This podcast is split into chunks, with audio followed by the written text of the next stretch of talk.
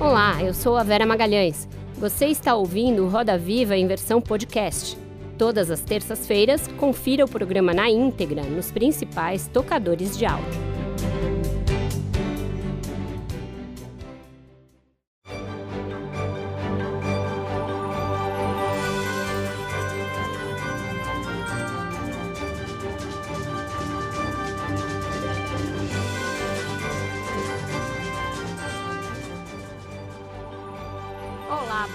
Noite. Sejam muito bem-vindos ao Roda Viva. Estamos ao vivo pela TV Cultura e emissoras afiliadas e conectados ao mundo todo por meio das nossas plataformas digitais.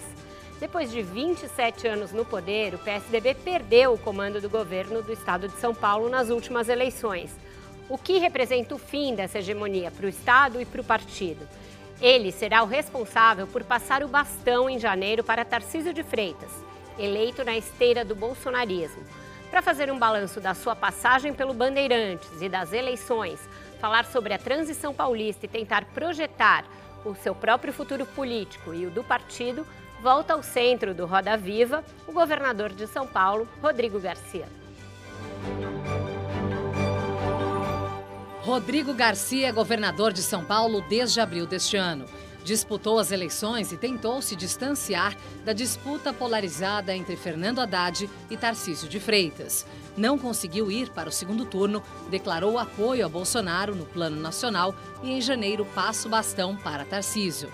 O novo governador, no entanto, deixou os tucanos de fora da equipe de transição, a primeira após 27 anos de PSDB no Palácio dos Bandeirantes. Tarcísio ainda nomeou Gilberto Kassab, do PSD, um antigo aliado distanciado de Garcia, como futuro secretário de governo de São Paulo. Isso tudo ocorre em um momento de definições importantes para 2023. Rodrigo Garcia mandou para a Assembleia Legislativa um orçamento que prevê um polêmico aumento de salário para o primeiro escalão do funcionalismo público, incluindo o do próprio governador. E nas ruas, a população volta a conviver com as máscaras nos transportes públicos diante do aumento de casos e internações da Covid. Para entrevistar o governador Rodrigo Garcia, nós recebemos Fernando Andrade, âncora da Rádio CBN, Arminda Augusto, jornalista e gerente de projetos do Grupo Tribuna, Carolina Ercolim, apresentadora da Rádio Eldorado, Diego Sarza, apresentador do UOL e do Band News TV, e Marcelo Godoy, repórter especial e colunista do Estadão. Boa noite, governador. Obrigada por voltar aqui ao centro da roda. Boa noite, Vera. Boa noite a todos os telespectadores do Roda Viva. Um prazer estar aqui mais uma vez, agora pós-período eleitoral, onde a gente vai apresentar um balanço das ações de governo e falar um pouco sobre o futuro. Roda Viva sempre nos dá essa oportunidade. É isso. Queria começar falando justamente sobre a transição, governador. É, a gente está vendo uma transição bastante truncada no plano nacional, ainda sem muita apresentação é, do que o futuro governo pretende fazer e sem muito contato entre o governo que sai e o que chega.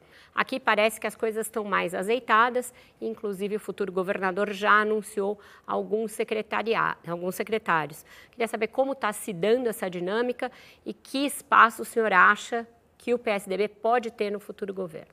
Olha, Vera, eu tenho feito uma transição não só transparente, republicana, mas colaborativa com o governador eleito Tarcísio. Faria a mesma coisa se o resultado da eleição fosse Fernando Haddad, porque acredito que a transição é um momento importante para quem ganha a eleição, possa tomar pé da situação, possa conhecer as ações que estão em andamento e se preparar para sua posse no dia 1 de janeiro. Então, portanto, eu tenho feito essa transição com o governador Tarciso, que me visitou é, no começo agora do mês de, de, novembro. Nós abrimos a equipe de transição, ele indicando o seu coordenador, o Guilherme Afif, eu indicando o coordenador por parte do governo, secretário de governo Marcos Penido, e a partir daí as equipes se falam todos os dias, com relatórios que estão sendo produzidos a pedido da equipe do Tarcísio e também é, com sugestões e opiniões de primeiras medidas. O primeiro passo que nós temos que dar é sobre o orçamento, afinal de contas, quem ganha a eleição administra um orçamento aprovado esse ano de 2022. Então, a mesma discussão que se vê em Brasília sobre a PEC do teto, o que se fará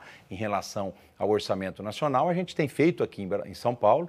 É, o governador Tarcísio vai preparar uma peça aditiva para que a Assembleia, que comanda a discussão do orçamento, possa deliberar até o final do mês de dezembro. Então, São Paulo está dando um exemplo para o Brasil de uma, de uma transição republicana, transparente, colaborativa, que vai ajudar, inclusive, nos primeiros meses do próximo governo, a não dar descontinuidade nas obras que estão em andamento, a não sofrer descontinuidade em várias ações que são importantes para a sociedade. Então, nosso foco é São Paulo em primeiro lugar nessa transição. E o espaço do PSDB? Olha, isso vai ser discutido ainda pelo presidente do partido, Marco Vignoli, pela bancada estadual. Eu fiz questão de dizer ao governador Tarcísio que a minha pretensão é passar o bastão a ele com todas as informações, dando todas as sugestões e opiniões que ele me demandar, mas que essas questões de espaço de governo, eventuais participa eventual participação do PSDB, isso não será feito pelo governador Rodrigo, será dialogado com o presidente do partido, com a bancada estadual, com a bancada federal, porque é eles que vão ter interesse de dialogar com o próximo governo, avaliar onde podem ser úteis para ajudar para que o governo de São Paulo dê certo. Tá certo. Carolina, por favor. Governador, boa noite. É, queria entender como é que o senhor sai, que avaliação o senhor faz desse processo eleitoral. O senhor percorreu muito o interior de São Paulo, é de lá, fez bastante campanha. No entanto, teve menos votos que o governador eleito na sua própria cidade, Tanabi, e também onde cresceu em São José do Rio Preto. Que avaliação o senhor faz dessa atuação na campanha especialmente?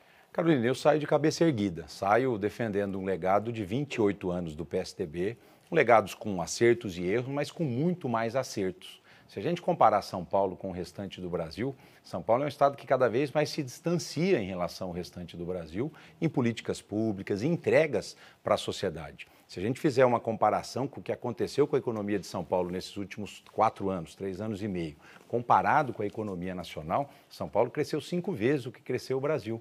Então, é, nós temos muita é, história para contar, e uma boa história. História de referência, inclusive, para o Brasil na responsabilidade fiscal, eu diria na responsabilidade social, que hoje está tanto, é, tá tanto sendo discutida lá em Brasília em relação aquilo que o presidente eleito Lula fará, né? E também na responsabilidade ecológica, responsabilidade com o meio ambiente. Então, São Paulo é um estado que tem responsabilidade fiscal, que respeita o meio ambiente, que cuida da população mais carente, que sofre naturalmente com as consequências de uma economia que ainda não encontrou o seu rumo do desenvolvimento, mas que tem uma história para contar. Então, nós não ganhamos a eleição, mas eu prefiro ficar com a frase do Saramago que dizia que, às vezes, as vitórias, o que há de ruim nela é que elas são passageiras.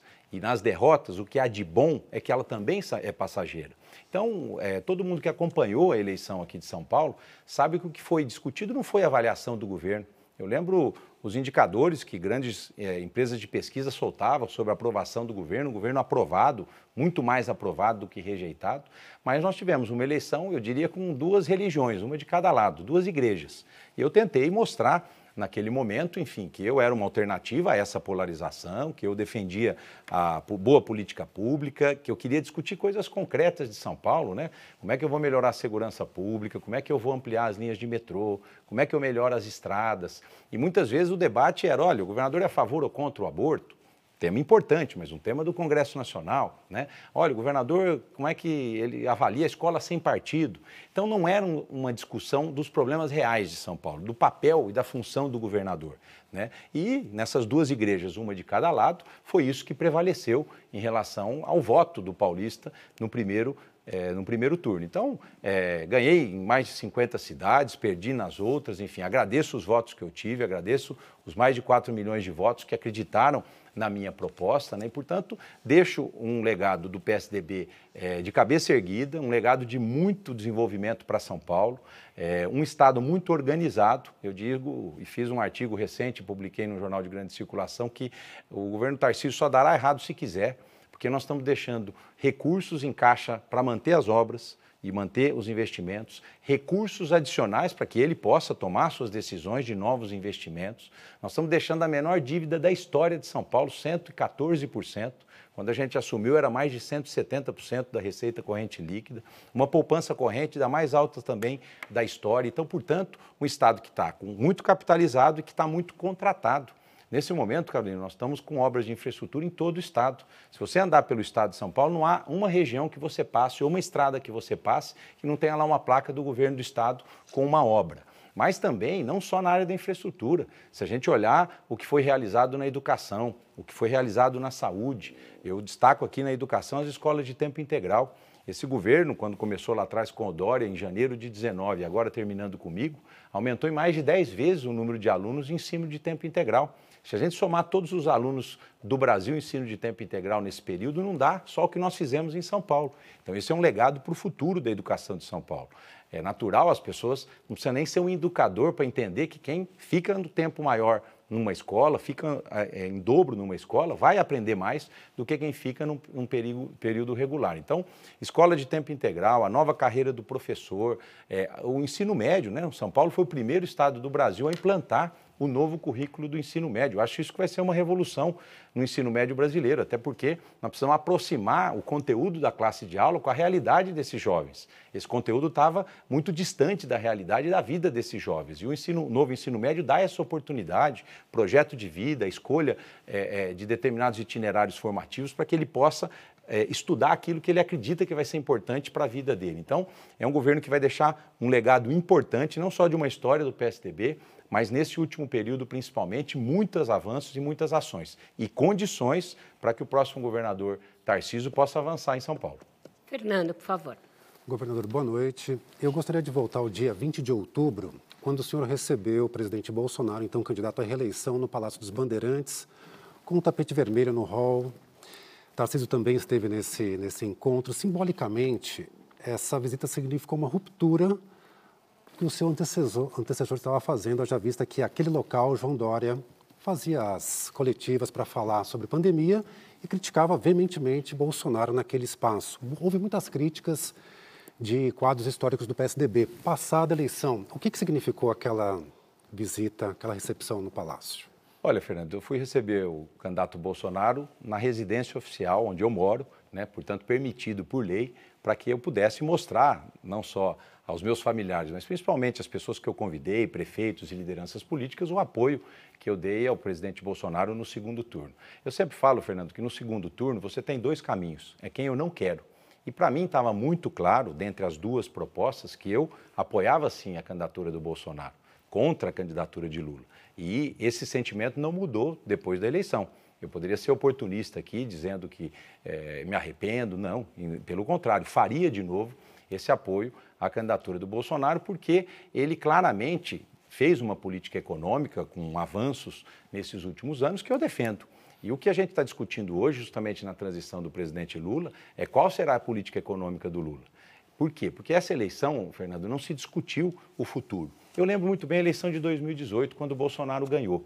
Estava muito claro para a sociedade que a sociedade estava apoiando um projeto liberal, de Estado mínimo, com privatizações, com reforma da Previdência, autonomia do Banco Central eh, e uma série de outras reformas que foram pactuadas na sociedade na eleição de 2019 e que o Bolsonaro, de 18, que o Bolsonaro executou no seu primeiro biênio. Quando veio a pandemia, as coisas saíram do lugar. Foi essa pactuação que permitiu aqui no estado de São Paulo, na época do governador Dori e eu como seu vice-governador, que a gente também fizesse reformas muito importantes na máquina pública que deram resultados. Aliás, muito mais reformas fizemos aqui do que foi feito em Brasília. Então, eu acredito nesse caminho de responsabilidade fiscal, de Estado menor, para poder ter um Estado mais justo. E o Bolsonaro representa isso pelo que ele fez em relação à política econômica. Então, eu quis mandar um recado muito claro, que ele é sim o meu candidato, quando eu declarei o apoio a ele, eu declarei um apoio, a palavra incondicional ficou com dupla interpretação.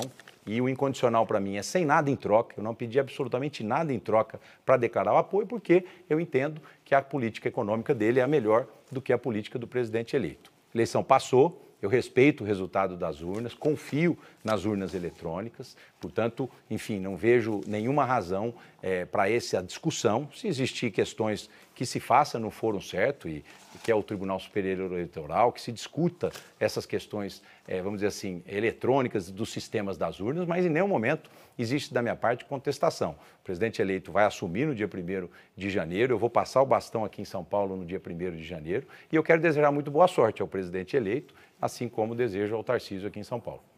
Diego, por favor. Boa noite, governador. Agora, politicamente foi um passo errado esse que o senhor deu? É claro que agora a gente já sabe o resultado, né? Anteriormente não tinha como prever. Mas o senhor ficou numa posição isolada diante do PSDB, isolada, parcialmente isolada, pelo menos das figuras históricas anteriores ao senhor. O resultado foi esse que conhecemos e o senhor derrotado aqui em São Paulo na disputa também. Foi um, um passo errado politicamente na sua carreira? Foi um passo coerente, Diego. Um passo coerente com a minha história.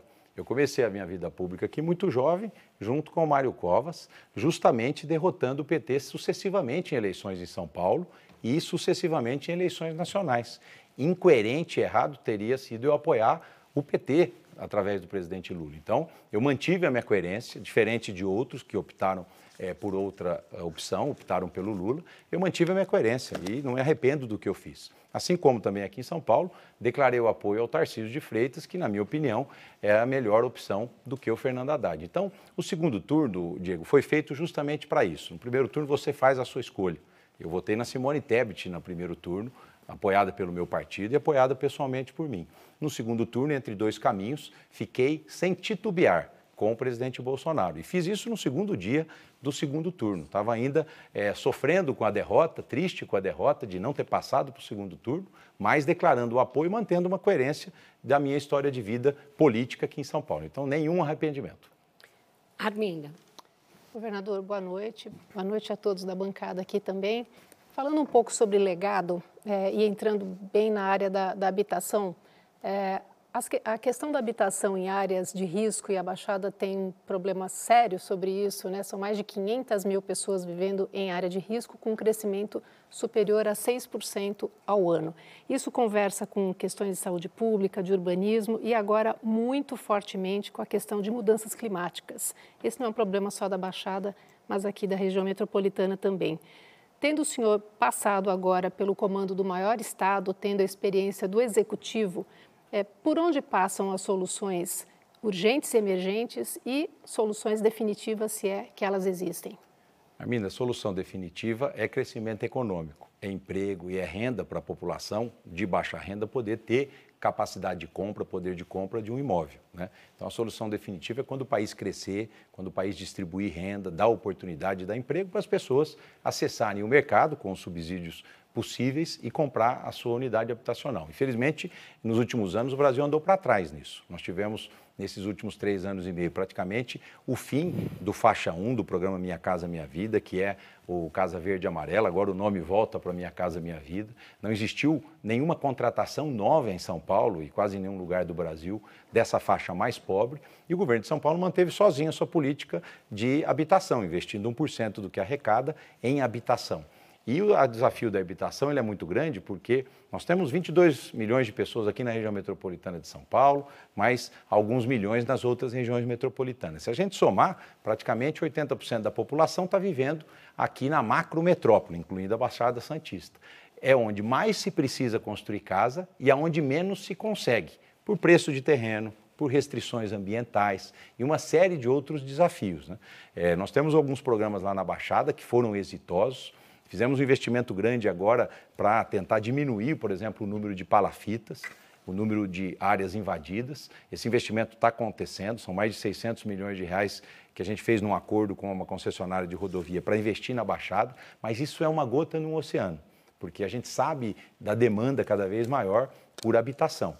É, e habitação, na minha opinião, Armindo, que já fui secretário de, de habitação do Estado, é a melhor política social. Você quer mudar a vida de uma família, dê uma casa porque a partir daí ela passa a ter um desejo maior de entrar no mercado produtivo, ela passa a ter um desejo maior de consumir, ela passa a ter um desejo maior de buscar uma renda.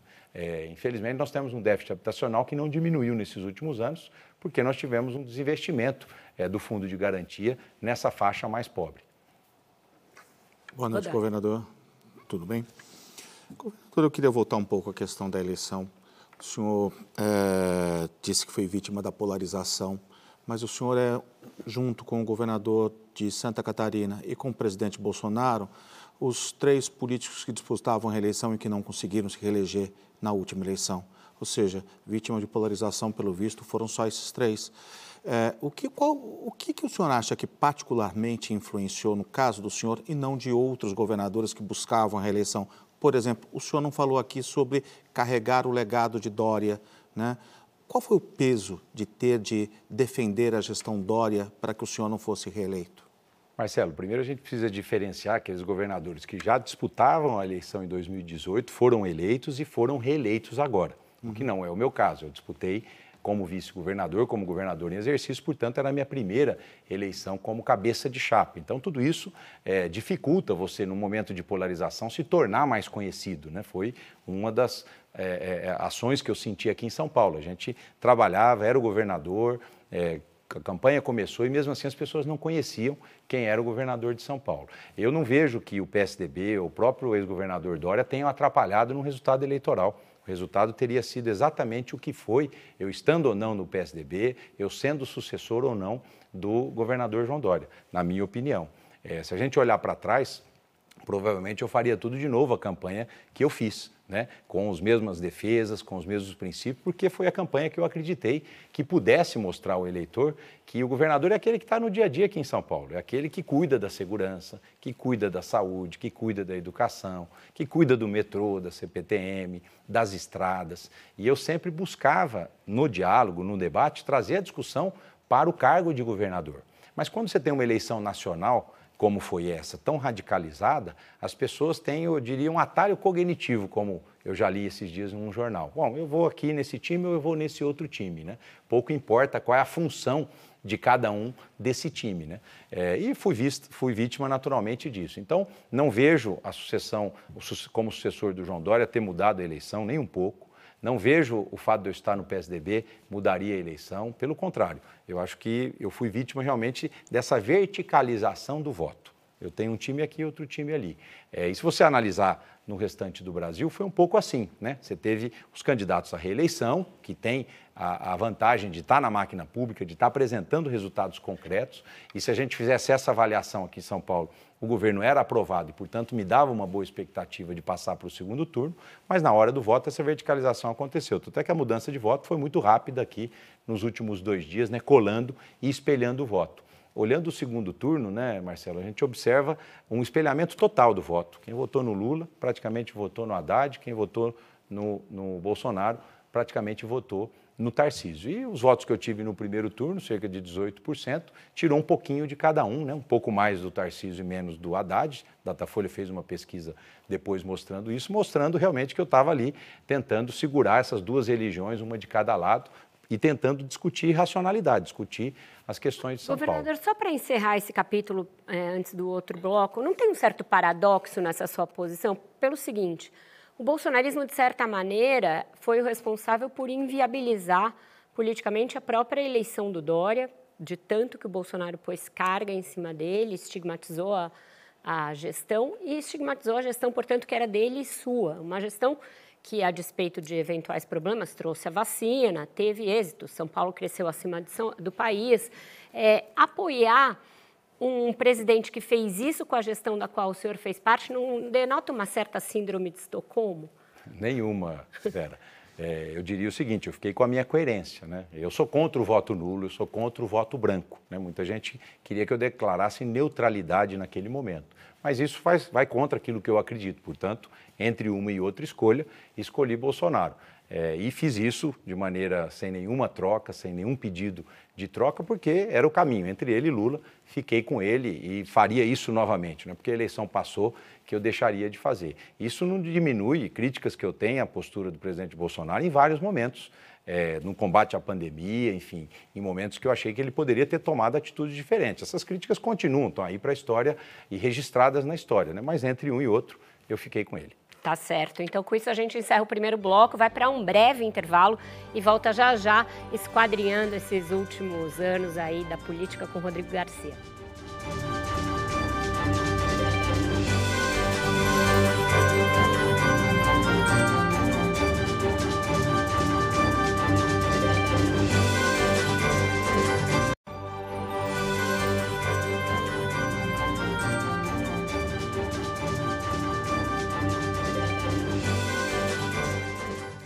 Estamos de volta com Roda Viva, que hoje recebe o governador de São Paulo, Rodrigo Garcia. O senhor falou no primeiro bloco que, na esteira da reforma da Previdência e do que se fez em Brasília nos primeiros anos, o governo aqui conseguiu também implementar reformas que, a seu ver, deram resultado. Mas uma das grandes controvérsias da campanha foi a questão da contribuição previdenciária dos servidores e, no último momento, o governo voltou atrás em relação a isso. Que balanço o senhor faz desse aspecto e, se foi exitoso, por que então retroceder?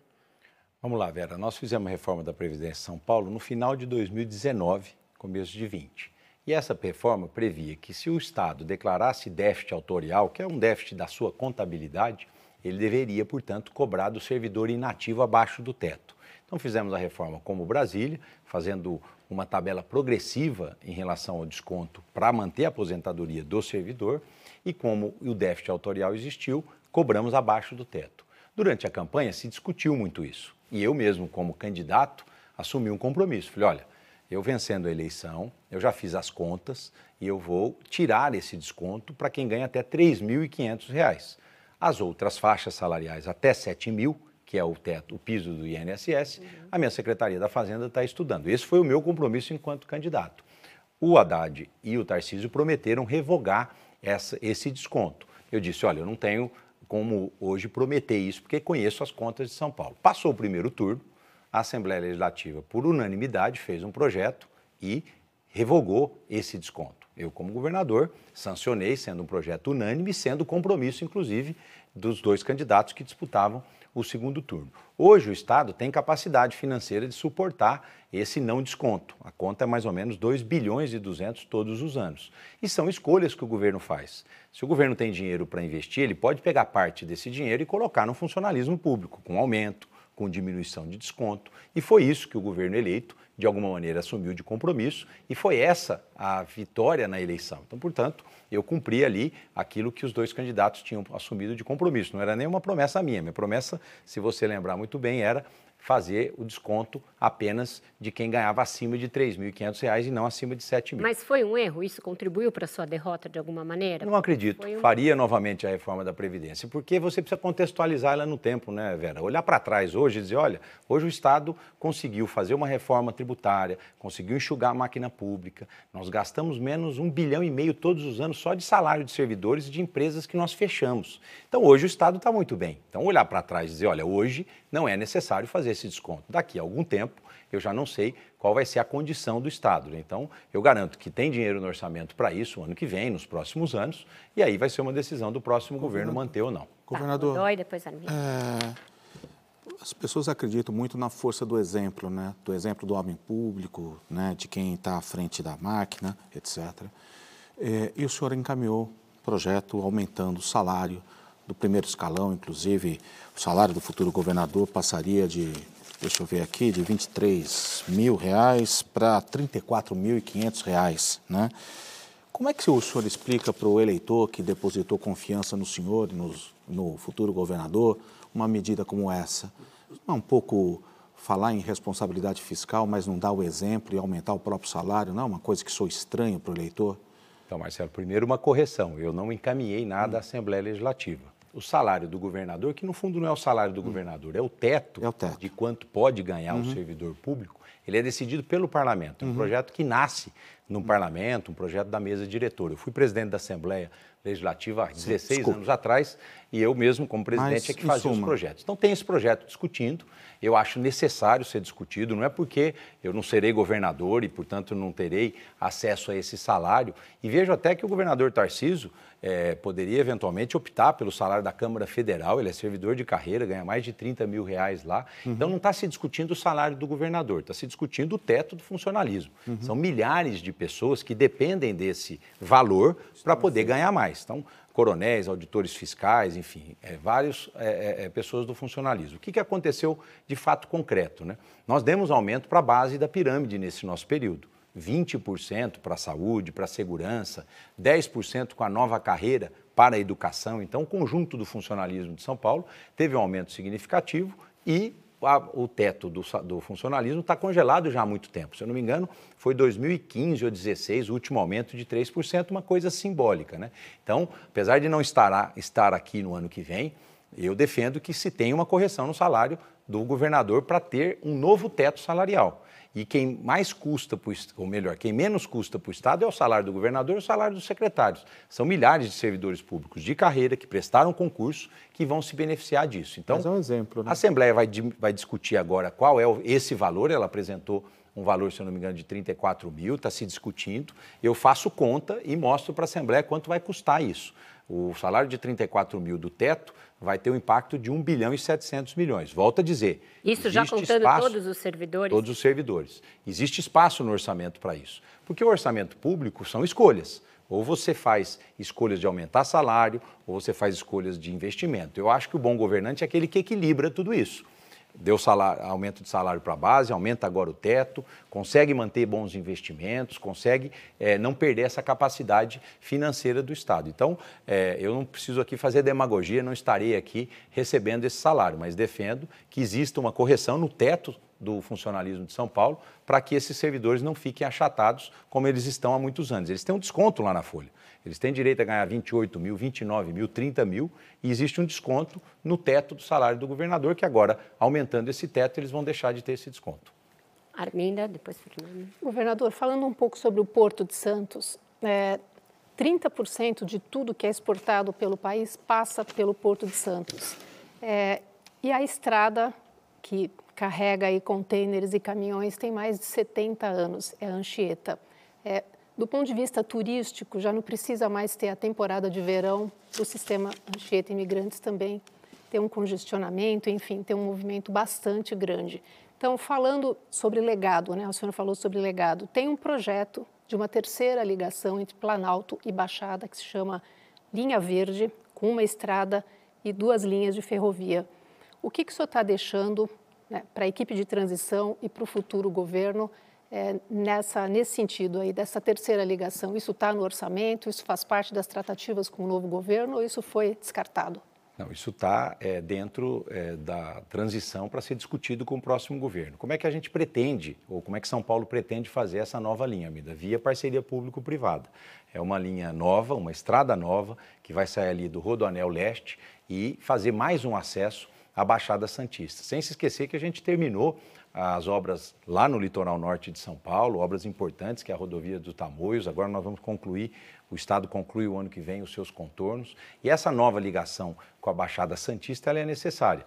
É, seja uma ligação férrea, para evitar o número de caminhões que a gente tem subindo e descendo é, do porto todos os dias, seja mais uma ligação é, rodoviária. Então, a linha verde, nós abrimos uma manifestação pública de interesse, que é mais ou menos assim: mercado, nós temos a intenção de fazer uma nova pista, nós garantimos que existe licença ambiental para que ela possa ser executada, qual é o melhor traçado e que proposta você oferece para o Estado. Então, nós recebemos algumas propostas na ocasião, isso foi ainda em 2021. Essas propostas estão sendo agora afuniladas e elaboradas em uma só, e o próximo governo vai ter isso na prateleira, para fazer um chamamento público, para fazer uma licitação via PPP para poder transformar em realidade uma nova ligação com a Baixada Santista. Ela é necessária.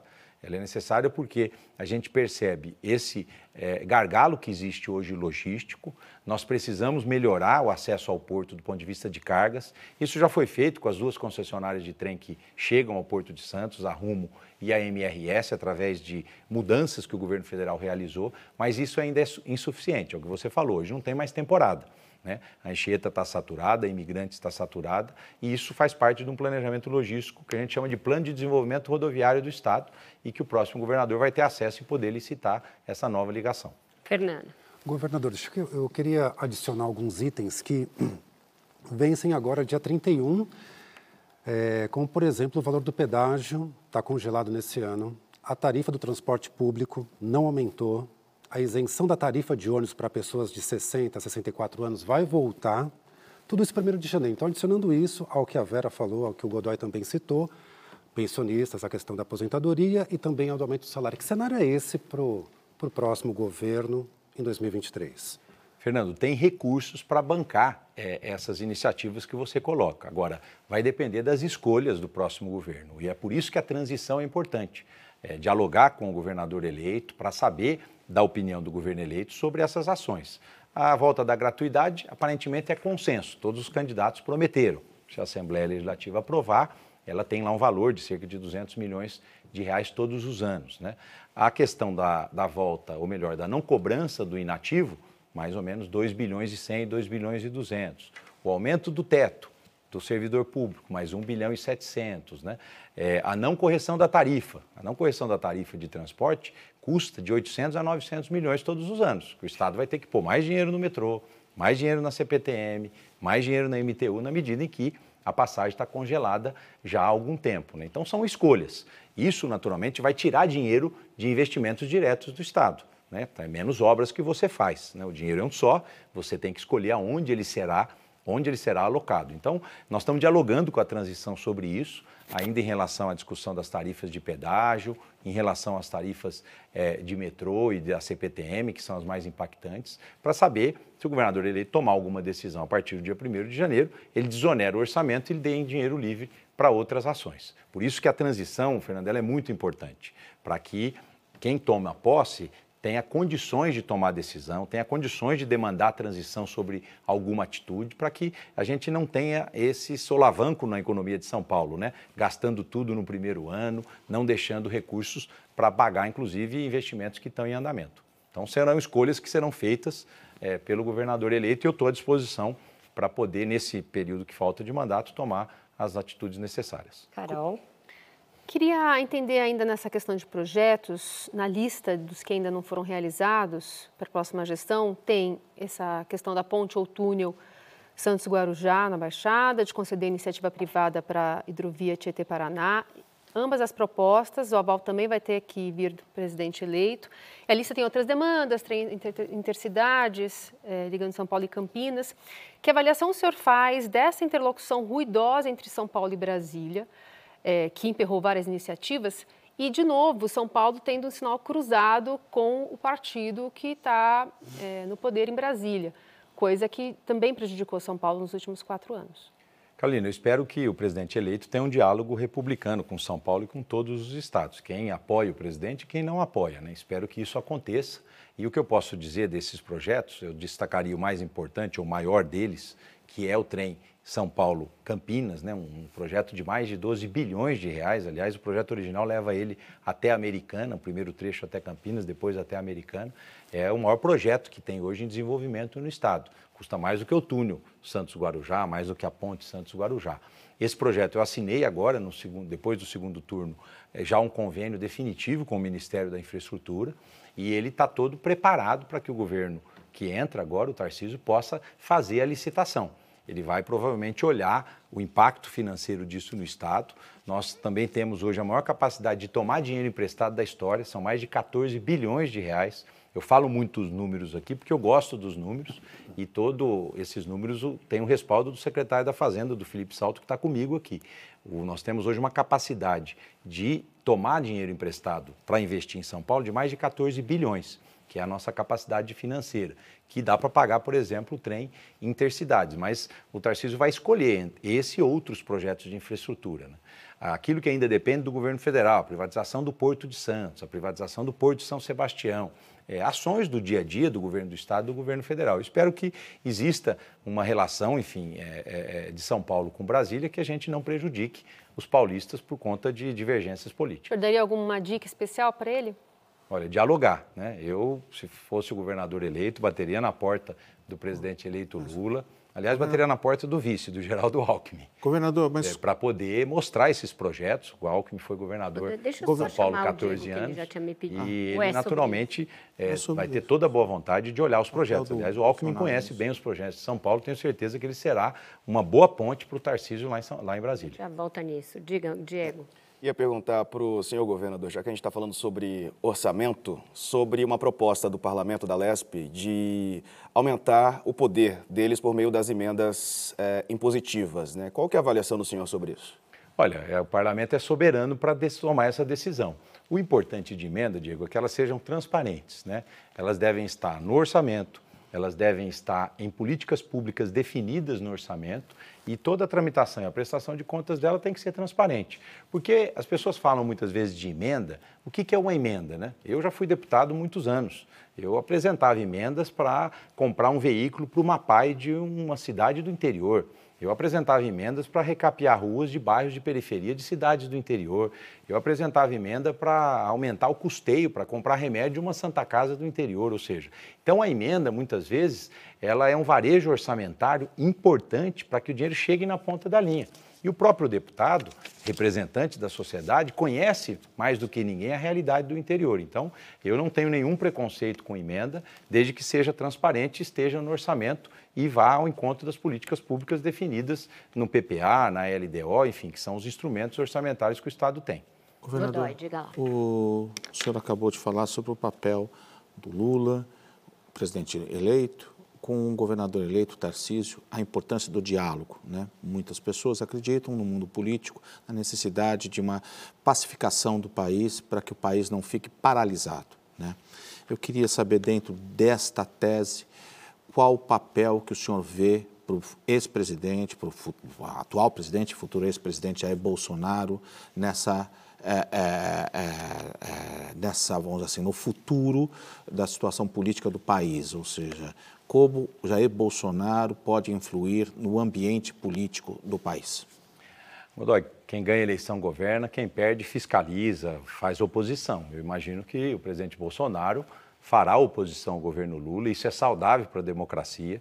Espero que ele possa estar lá apontando os erros que ele acredita que o Lula esteja cometendo, para que a sociedade possa ter informação e avaliar os passos do governo eleito. É, nós tivemos um país dividido, né? Metade de um lado, metade de outro. Então, a sociedade espera isso, seja do Bolsonaro, que ele faça oposição, que ele seja uma oposição, se possível, uma oposição muito concreta, né? apontando os erros do governo, e também parte do parlamento. Eu estou vendo hoje, muitas vezes, fila para aderir ao governo federal. E o que a gente precisa é de propostas que contraponham muitas vezes aquilo que é, hoje o governo federal ou o governo eleito apresenta para o parlamento. Hoje foi apresentado o texto da PEC do gasto. Durante a campanha eu vi o Lula dizendo: eu vou colocar o pobre no orçamento e vou colocar o rico no imposto de renda.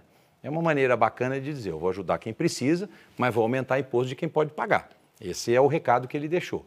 Por enquanto, ele está pedindo uma autorização para gastar. Parece que 175 bilhões a conta feita para pagar o Bolsa Família, para pagar o adicional por criança e um espaço lá de 23 bilhões, é até bom citar isso aqui, para, se tiver superávit de arrecadação, ele usar esses 23 bilhões para investimentos.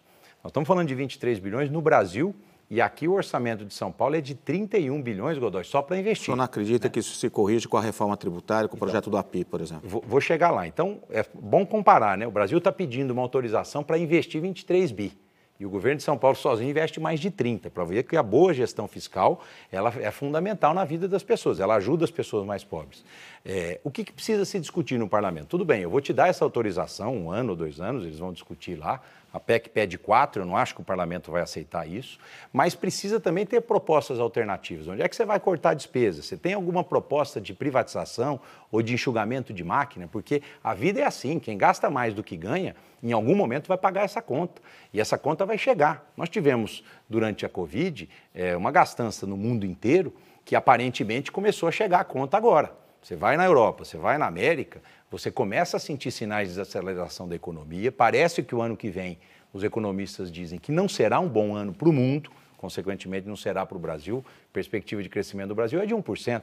Isso não consegue nem gerar emprego para quem está entrando no mercado de trabalho. Mas, né? governador. Então, volto a dizer: o que a gente precisa em Brasília é de uma oposição, não quanto pior, melhor, mas numa oposição que apresente alternativas para que o governo eleito possa entender que ele tem uma agenda a cumprir, mas ele tem também uma responsabilidade fiscal fundamental para que o Brasil não desande nas suas contas. Agora, no final, o senhor voltou no ponto do Godoy, que era o ponto que eu ia puxar, porque o que a gente está vendo, por enquanto, não é uma aceitação do resultado e nem é essa oposição responsável, nem mesmo uma colaboração do presidente na transição. Ele está sumido da transição, não está participando, não está nem se manifestando a esse respeito.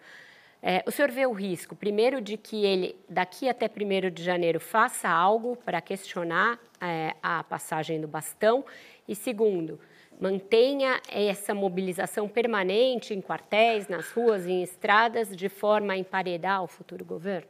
Não vejo, Vera. Eu vejo, naturalmente, pessoas que, enfim, ficaram aborrecidas com o resultado da eleição, buscando alguma alternativa que não existe, né? A eleição foi, foi colocada, o resultado foi proclamado e dia 1 de janeiro o Lula vai assumir o presidente, a presidência da República, o Tarcísio vai assumir em São Paulo e os governadores assumirão. Então eu não vejo nesses próximos 30 dias nada que coloque em risco a, a, a, o andar normal é, da democracia brasileira é, e espero também, nós nem terminamos os nossos mandatos ainda, que o presidente Bolsonaro, sendo ex-presidente, ele possa cumprir esse papel de oposição. Afinal de contas, ele perdeu a eleição para o Lula e cabe a ele liderar esse movimento de oposição. Vai depender muito mais dele do que dos seus liderados o futuro da oposição ao Lula no Brasil. Mas espero que isso aconteça a partir de 1 de janeiro. É, ainda sobre os atos antidemocráticos, governador, é, nós tivemos um na sexta-feira que bloqueou o acesso ao aeroporto de Campinas, por exemplo. Deu quatro horas até limpar tudo para que a população Duas pudesse horas, passar. Tudo bem. É. A PF já identificou 43 empresários que estão financiando esses protestos, é, o que vai de encontro ao que dizem os bolsonaristas de que são que é, que é um movimento espontâneo. Muitos desses empresários são de um setor que o senhor conhece bem, que é o agronegócio, isso não é um risco à democracia ter forças com dinheiro, com poder que financiam atos como esses? Fernando, eu acho que contra esses atos, o rigor da lei. Né? É isso que a gente tem que ter num país democrático. E se existe uma ilegalidade nesse financiamento, precisamos agir dentro da lei. Eu vou dar o um exemplo aqui de São Paulo. Eu apoiei o Bolsonaro no segundo turno e reafirmei isso aqui no primeiro bloco. Na terça-feira, ou melhor, é, na, se, na, semana seguinte, acho que foi na terça-feira, ao, ao segundo turno, é, existiu bloqueio de estradas. Eu não titubeei em um minuto em chamar o comando da Polícia Militar, em chamar o Ministério Público, a Polícia Civil e usar a força policial para desobstruir as rodovias de São Paulo, um desafio grande, porque muitas vezes se para caminhões na estrada, se leva família, se coloca crianças, não é um trabalho simples para a polícia é, fazer essa desobstrução, mas isso foi feito em 24 horas. Eu sei que ainda tem manifestos fora de São Paulo, eu acompanhei na sexta-feira de madrugada esse bloqueio ali em Viracopos, eram poucas pessoas que colocaram, enfim, entulhos ali na entrada de Viracopos, 8 e 15, 8 e 20 da manhã nós já tínhamos desobstruído isso. Então, nós podemos até conviver um pouco com isso, mas precisamos agir rapidamente para evitar esses bloqueios de estradas e agir dentro da lei. Se existir financiamento ilegal desse tipo de ato, a lei prevê punição e essa punição tem que ser exemplar. E posso ser franco, é isso que o Tribunal Superior Eleitoral tem feito. E, naturalmente, a Justiça Comum fará se isso acontecer no ambiente fora do ano eleitoral. Diego, para encerrar o bloco. Já que eles seguem o presidente Bolsonaro, não falta uma mensagem do presidente na avaliação do senhor no sentido de cessar essa mobilização golpista dessas pessoas em frente a quartéis, mesmo que não, não estejam interrompendo rodovias, mas estão pedindo intervenção federal, militar, seja lá o que for? Olha, Diego, se eu fosse o Bolsonaro, eu faria isso, né? mas eu não sou ele. Ele deu uma declaração contundente, dali a alguns dias, de que ele não queria que a direita fizesse manifestações como a esquerda sempre fez no Brasil, interrompendo vias, atrapalhando a vida das pessoas. Esse foi o recado que ele deu e depois não se pronunciou mais sobre isso. Agora, a manifestação ela tem que ser respeitada no Brasil, desde que ela não atrapalhe a vida das pessoas. Mas não então, se tiver alguém em frente ao quartel, se tiver alguém em frente de tiro de guerra, que é o nome que a gente dá aqui no interior de São Paulo, querendo manifestar, dizendo que, olha, eu acho que a eleição está errada, eu acho que a urna tem que ser um investigada, golpe, né? eles tem o direito de dizer isso. Tem direito de pedir um golpe? Não, ele não tem direito. Né? Ele já passa do direito da livre manifestação. Golpe militar, intervenção, morte, isso já é crime é, previsto no Código de Processo Penal. Mas eles estando lá, manifestando a sua contrariedade, enfim, nós temos que aceitar, desde que não atrapalhe o ir e vir das pessoas. Com isso, então, a gente encerra o segundo bloco do Roda Viva com o governador Rodrigo Garcia. Vai para mais uma breve interrupção e volta já já.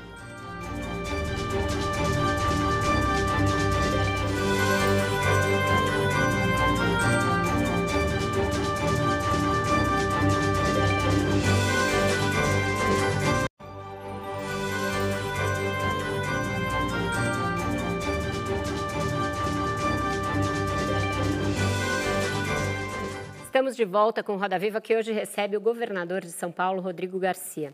Governador, o senhor estava falando aqui das, da transição e sempre dizendo que é uma questão de escolhas, que o futuro governo vai ter de fazer escolhas de se prefere investir mais ou arcar com algumas outras promessas de campanha, mas na semana passada, o governador eleito disse que talvez não possa investir tanto por é, gastos que a sua gestão fez e não consignou no orçamento. Então, passando um pouco o rojão para o senhor. Ele também fez críticas quanto à educação. A equipe de transição dele disse que vai encontrar um déficit de professores. É, tem uma diferença aí de compasso entre é, o que, como o senhor vê essa transição, de uma maneira aí parece bastante otimista, e o fato de que eles têm posto aí muitas é, coisas na sua conta? Não tem colocado na minha conta, né? São decisões que ocorreram recentemente e que vai demandar um novo orçamento. Em relação à educação, Vera, inclusive o novo secretário já teve reunião com o nosso secretário, Hubert Alqueres, que está me acompanhando aqui no Roda, é, justamente para mostrar é, e abrir todos os desafios da educação. Nós aumentamos muito a escola de tempo integral, eu disse mais de um milhão de alunos em pouco tempo é natural, não precisa nem ser é, expert em educação. Você tem mais tempo dos alunos na, em sala de aula, você demanda mais aulas, consequentemente, você demanda mais professores. Mas hoje o déficit de professor na rede é muito pequeno. Um déficit que foi lá de 17%, 18%, hoje está em torno de 3%, 4%, 1.500 professores. Olha, é muito. Mas quando você compara com o tamanho, são mais de 200 mil professores, eu prefiro estar sendo muitas vezes questionado, olha, quando é que vai completar esse déficit de professor do que não ter feito as escolas de tempo integral. Então, é um desafio para o próximo governo. E não é questão de contratação. O governo tem edital aberto, o governo tem concurso aberto. Muitas vezes você não tem o profissional é, adequado que se dispõe a ser professor da rede pública. Por isso a gente mandou um projeto, aumentou e fiz, o salário do professor, o piso agora aqui em São Paulo é de 5 mil reais para a escola normal e de 7 mil reais para a escola de tempo integral, para atrair professores. Nós estamos virando, aliás, já fizemos isso, toda a rede de ensino, a Univesp, que é a Universidade Virtual do Estado, para que ela possa formar professores, para que ela possa dar também a formação da dupla licenciatura, para que o professor possa dar dois tipos de aula é, é, com as licenciaturas garantidas, justamente porque com essa expansão do ensino de tempo integral precisa de mais professor na rede e, consequentemente, nós estamos formando, aumentando o salário, fazendo concursos, contratando temporário para poder preencher esse déficit. Então, é, o governo que entra é um governo que fará mudanças. Né? Mas não é um governo de ruptura, como o próprio Tarcísio disse. Então, eu acredito que tudo isso será superado com os esclarecimentos da transição, mostrando que as medidas necessárias foram feitas nesse nosso período e outras serão feitas a partir de 1 de janeiro. Arminda. Governador, uma das áreas mais importantes, não só do ponto de vista de saúde pública, mas de economia também, é a área de saneamento. E a Sabesp está presente aqui no estado de São Paulo em 375 municípios, mais de quase 30 milhões de pessoas atendidas. E até onde a gente acompanha, a Sabesp é, atendeu aí as premissas do marco do saneamento, prazos, demonstrou capacidade financeira né, para gerir aí o que determina o marco do saneamento. O governador eleito ele tem dito que uma das intenções muito fortes do seu governo é privatizar a Sabesp. Eu queria a sua opinião sobre isso e se fosse possível que o senhor desse um conselho aí à, à nova gestão, se iria nesse caminho ou se seria algum caminho diferente. O que eu falei na campanha, Arminda, é parecido com o que o governador eleito Tarcísio também falou. Primeiro, a gente não pode ter preconceito de discutir privatização, mudança de rumo, de nada na gestão pública. É, o tempo vai passando, as coisas precisam ter uma avaliação permanente para saber o que é melhor para a sociedade.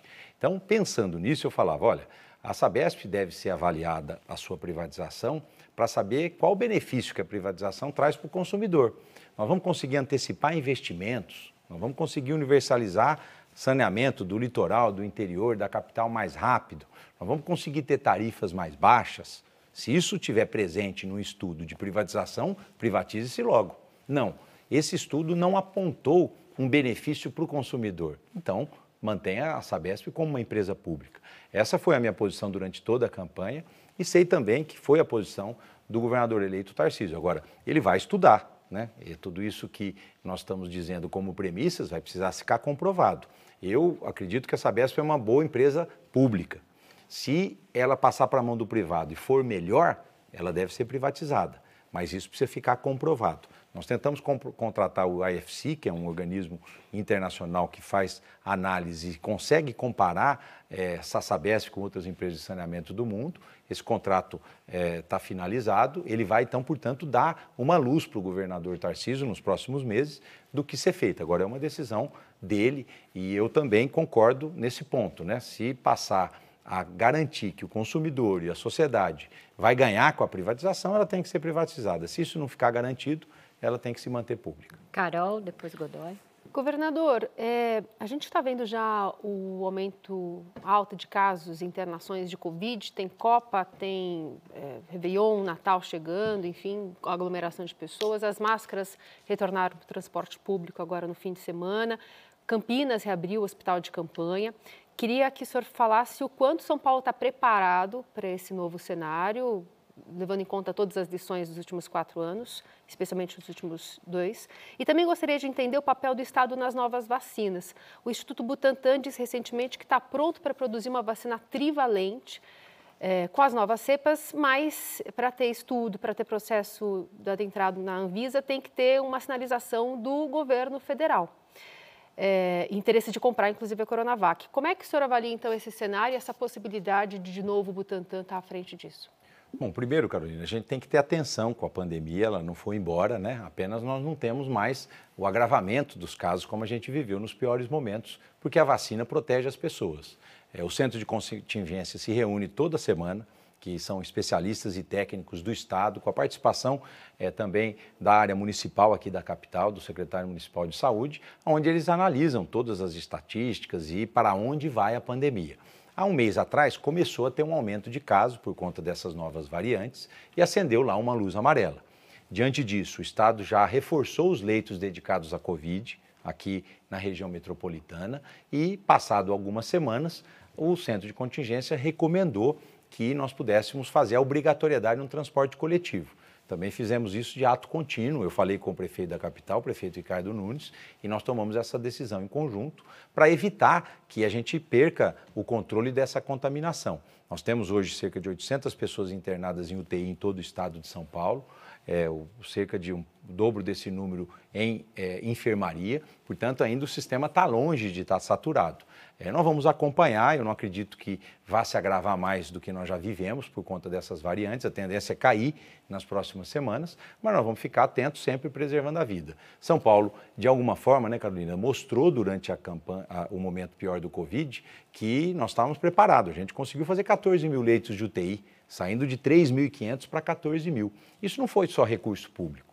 A gente viu cidades como Nova York, e outras cidades do mundo que tinham dinheiro, mas não conseguiam ter um sistema de saúde que atendia naquele momento aquilo que a demanda exigia. São Paulo não sofreu com isso, a gente se antecipou, conseguiu investir recursos, mas pactuar com a sociedade, pactuar com os médicos, né, com os enfermeiros que estavam na linha de frente e, portanto, nós crescemos muito o sistema do dia para a noite aqui, por isso que nós não tivemos um problema maior. Então, acho que é um momento de atenção, mas não é um momento de emergência. Em relação ao Butantan, o Butantan é o maior produtor de vacinas da América do Sul. A gente fornece para o governo federal e fornece para outros países. E o Butantan está pronto. Nós tivemos uma fábrica feita, lá capitaneada até na época pelo governador Dória, de doações privadas para que ela pudesse produzir a Coronavac e outras vacinas. A fábrica está pronta. Né? Diferente, da, por exemplo, da fábrica da Fiocruz, nós tivemos a fábrica pronta aqui em São Paulo para produzir vacina. Agora, só pode um ente da federação comprar, que é o governo federal. O Ministério da Saúde é o comprador exclusivo de vacinas no Brasil. Se ele não sinalizar para o laboratório, olha, eu pretendo comprar sua vacina, dificilmente o laboratório vai colocar recursos da sua fundação privada para o desenvolvimento dessa vacina. O que eu escuto é que o Butantan tem tecnologia para juntar a vacina da Covid com a vacina da gripe e, consequentemente, em uma única vacina você está protegido com os mais diferentes vírus. Né? Isso, aparentemente, é o sonho de consumo para o futuro, né? A gente tomar uma vacina só e estar tá protegida por tudo. Mas eu tenho certeza que o Butantan vai depender sim dessa sinalização do governo federal. Godoy. Governador, é, só voltando na questão da. É um pouco como na questão da Sabesp, né? É, outra questão que dividiu o senhor e o, e o, governador eleito Tarcísio durante a campanha eleitoral foi a questão das câmeras nos uniformes da Polícia Militar de São Paulo. O senhor já teve oportunidade agora na transição de tentar é, explicar né, para o governador eleito os dados que o senhor dispõe do parte do, do, comando da Polícia Militar sobre a eficiência desse equipamento e a importância dele para a segurança pública em São Paulo? Olha, Godoy, esses dados já foram encaminhados à equipe de transição, mas acredito que, com a indicação do secretário da Segurança Pública, esse diálogo mais detalhado né, do nosso secretário com o secretário eleito ou escolhido, ele vai se dar de maneira mais técnica. Eu, pessoalmente, defendo as câmeras porque as evidências estão aí.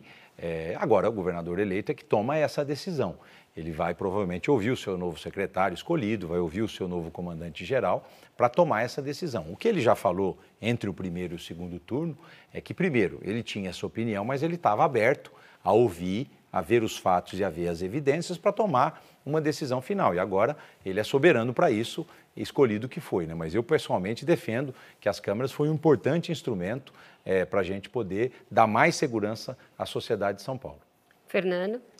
Governador, voltando para a educação, o novo secretário de Educação de São Paulo será o que é atualmente o secretário de Educação do Paraná, Renato Feder, e ele ficou conhecido lá com um projeto que é transferir a gestão de escolas para empresas, ou seja, a área administrativa, financeira estrutural passa para uma empresa. O senhor acha isso, que, que isso funcionaria em São Paulo? O senhor é simpático a essa ideia? Fernando, eu acho que a gente tem que buscar experiências novas né, para poder ter referência na gestão pública é, de onde você consegue economizar, economizar mais dinheiro, de onde é mais eficiente. Né? Então, eu não tenho nenhum preconceito de fazer experiências e de avaliar se essas experiências são mais exitosas do que o que a gente tem feito. Semana passada, eu fui inaugurar duas penitenciárias no interior de São Paulo. Essas duas penitenciárias, elas estão praticamente prontas há dois anos. E nós tentamos fazer uma licitação para fazer a chamada gestão compartilhada, que é a privatização dessas, dessas prisões, dessas penitenciárias. A justiça, infelizmente, não deixou o Estado avançar. Existe uma briga jurídica ainda e nós precisávamos de vagas, abrimos de maneira estatal, colocando o agente penitenciário, colocando é, a estrutura do Estado. Mas eu, particularmente, sou favorável e insistiria aqui em São Paulo, se tivesse sido reeleito, para a gente ter penitenciárias privadas. Até para que eu comparasse ela com a penitenciária pública. Se lá o, o, o apenado estava tendo uma reinserção social mais eficiente, se ele estava diminuindo pena com mais estudos, se ele estava diminuindo pena com trabalho, porque é importante ter essa referência. Tá, Quando a gente vai para a educação, isso. Né? Nós temos mais de 5 mil escolas no Estado. São Paulo avançou muito nesses quatro anos com medidas desburocratizantes da área administrativa. Antigamente as escolas tinham um dinheirinho pequeno, 7, 8 mil reais, é, às vezes no mês, para fazer pequenos reparos dava um vazamento maior, tinha um problema maior, FDE em São Paulo, licitação, seis meses para acontecer alguma coisa.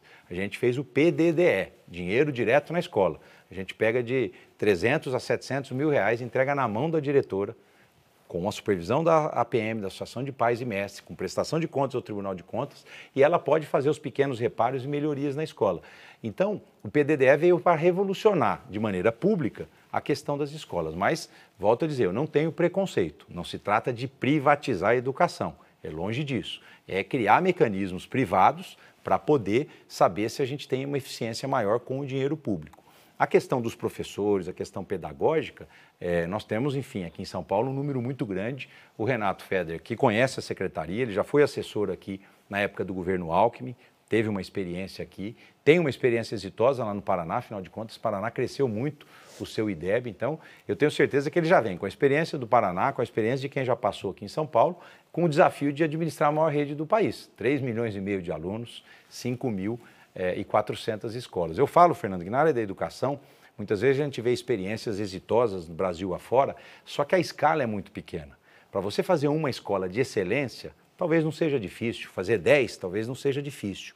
O problema e o desafio é fazer 5.400 escolas de excelência. Então, em São Paulo, tudo tem essa dimensão e o secretário escolhido vai saber exatamente aproveitar o que nós estamos deixando de desburocratização na área administrativa, aproveitando os, as escolas de tempo integral, eu já anunciei mais de 200 para o ano que vem, e a partir daí colocar as suas ideias em prática. Acho que cabe. Diego, diga lá.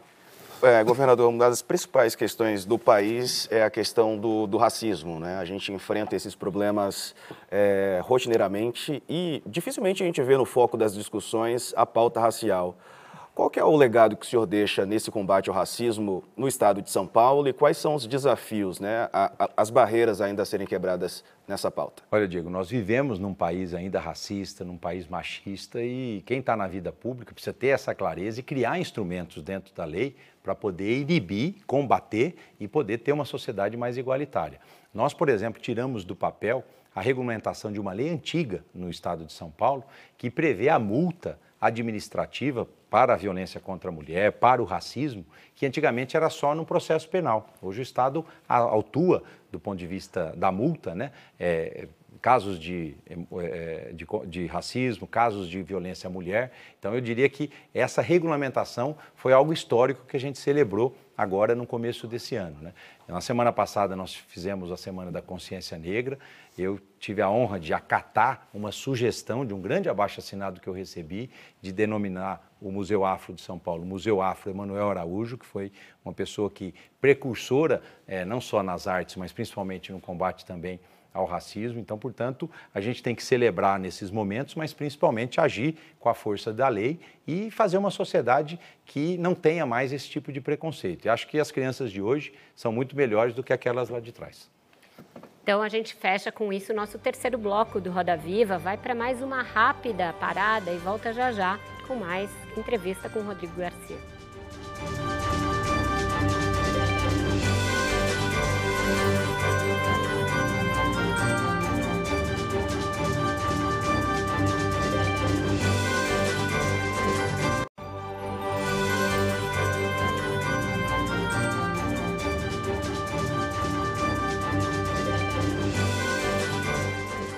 Estamos de volta com Roda Viva com o governador de São Paulo, Rodrigo Garcia. Voltando aqui à, à composição política do governo de São Paulo, Tarcísio de Freitas foi eleito graças ao presidente Jair Bolsonaro. Foi ele que o lançou e impulsionou a sua candidatura, mas contou com o apoio do PSD, do Gilberto Kassab, já desde o primeiro turno, e o senhor o apoiou no segundo turno. Agora está aí a disputa pelos espaços. É, amanhã haverá eleição do SEBRAE aqui, paulista. Tem um acordo para reeleger o atual presidente do PSDB, Marco Vignoli, para esse posto. Então, parece ser um tento que o PSDB logrou nessa disputa por espaços. Não são muitos pratinhos para ele equilibrar é, e difíceis de conciliar, uma vez que o bolsonarismo não aceita sombra e que o senhor e o Kassab têm aí uma relação meio atritada nos últimos anos? Olha, Vera, o governador Tarcísio tem liberdade total né, para montar o seu governo e para fazer com que tudo que ele assumiu de compromisso na campanha possa ser executado. Isso se faz com os partidos, se faz com os companheiros de primeira hora, se faz com aqueles que ao longo do caminho foram se incorporando. Então ele tem total autonomia para isso. Eu já falei aqui no primeiro bloco que eu não vou ser interlocutor do PSDB para disputar espaço no próximo governo. O PSDB tem um presidente, tem as suas bancadas e, de maneira legítima, se for convidado, vai conversar com o governador Tarcísio para saber se vai participar ou não é, do governo. É, em relação ao Kassab, eu acho que a ida dele para o governo Tarcísio é um ganho para o Tarcísio. O Kassab é um grande articulador político, não é porque nós nos afastamos que eu deixo de reconhecer as habilidades do Kassab. O Kassab é, conseguiu, inclusive, ganhar as duas, né? lá em Brasília e aqui em São Paulo. É, olha e... que aqui nesse programa eu tentei arrancar de todas as maneiras qual era o dele em Brasília, eu não consegui, mas... É. Né? Então eu respeito a articulação do Kassab, enfim, e ele estar no governo Tarcísio é um ganho para o Tarcísio, porque isso vai facilitar a vida dele em relação às articulações políticas, enfim, ao rumo do governo. Agora, está muito cedo para a gente julgar. Né? É, o governo de São Paulo está muito organizado, tem um indicador fiscal muito bom.